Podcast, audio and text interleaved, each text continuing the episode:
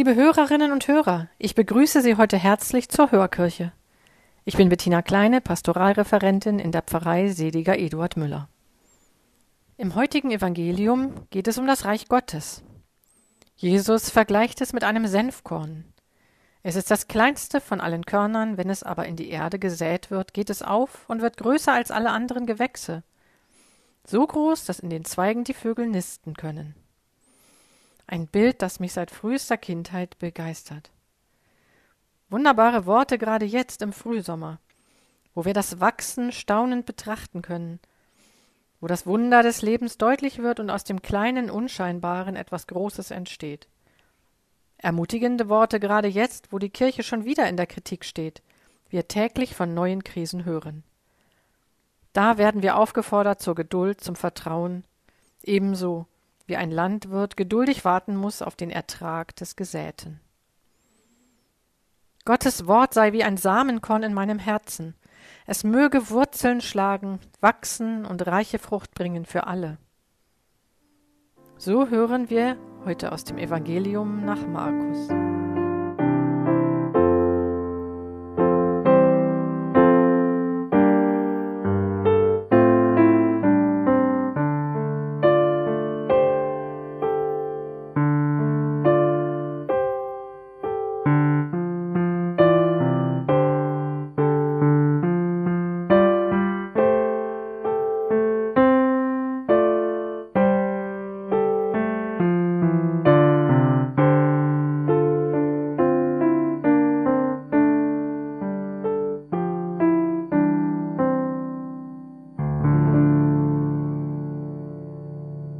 Aus dem heiligen Evangelium nach Markus.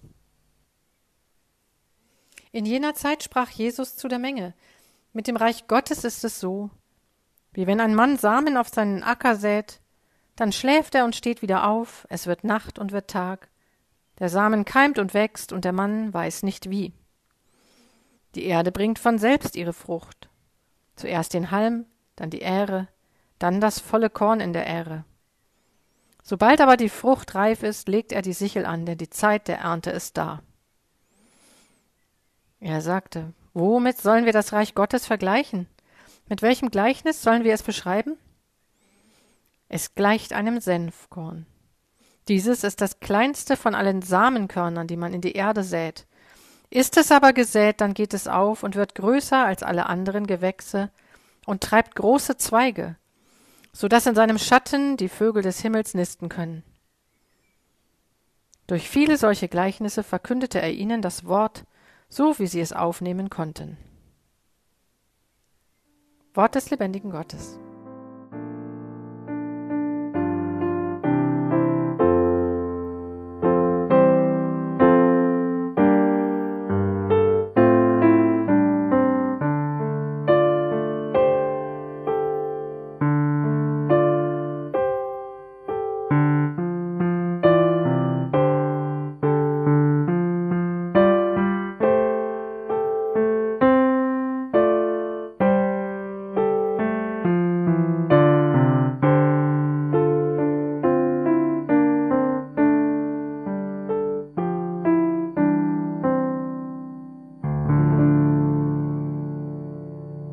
Schöne Worte und schöne Bilder entstehen. Aus dem kleinsten Korn wird ganz von allein Größtes, nachdem alle Voraussetzungen optimal sind. Der Boden muss bereitet werden und Wasser, Wärme und Nährstoffe müssen vorhanden sein. Es braucht nur noch die Geduld des Wartens. Das ist einfacher gesagt als getan. Aber Geduld ist nötig für alles im Leben. Dafür gibt es viele Beispiele. Nur einige möchte ich nennen sei es im Verkehrsstau. Wir können nichts beschleunigen, müssen geduldig warten, bis sich die Schlange aufgelöst hat. Wenn ich an die Erziehung von Kindern denke, wo Erfolge auch erst später sichtbar werden und ein langer Atem nötig ist. Oder wenn ich die Heilung des Körpers betrachte, wie lange manche Prozesse dauern.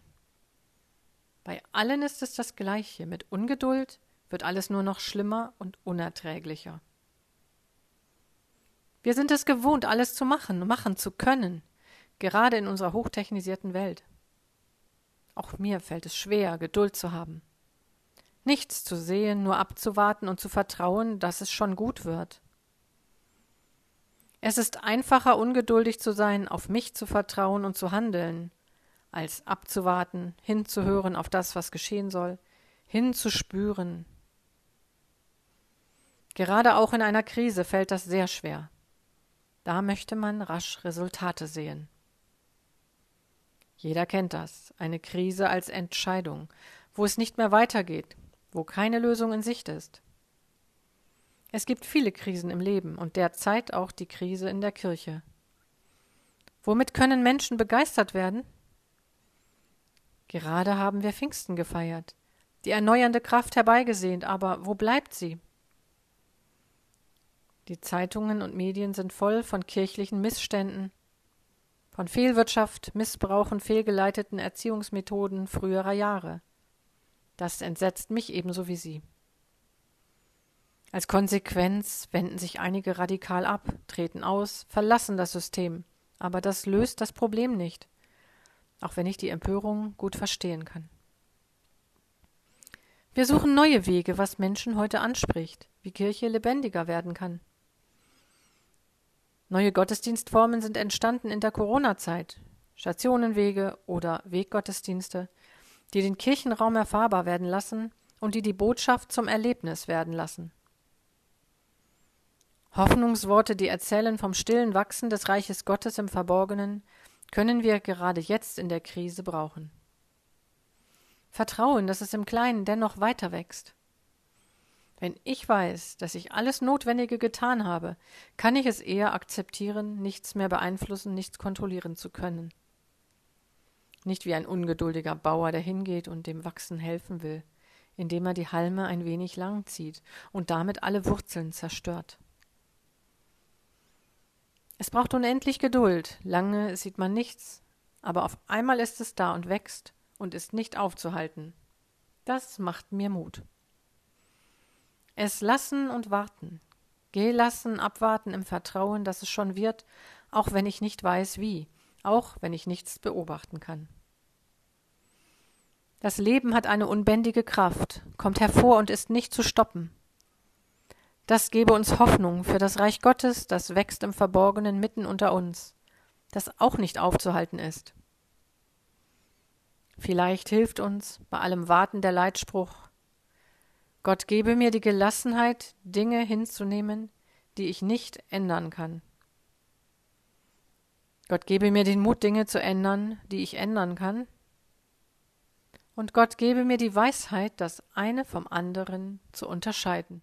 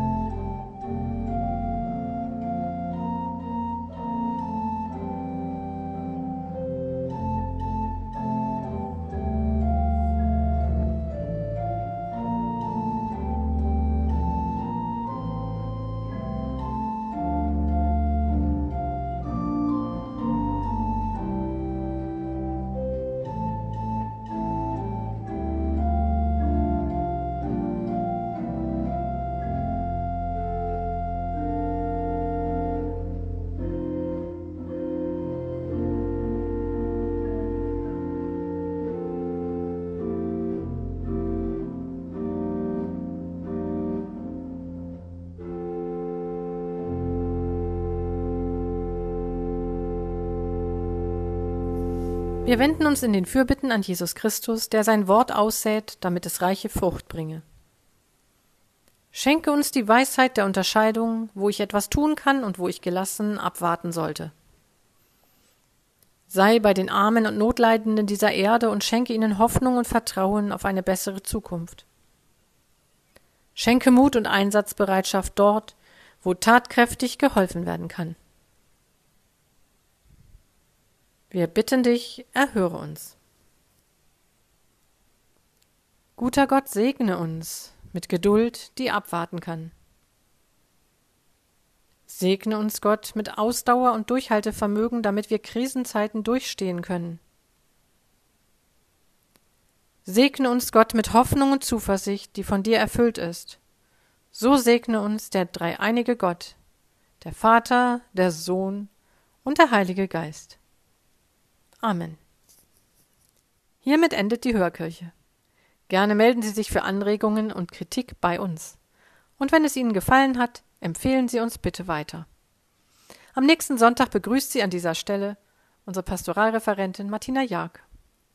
Auf Wiederhören.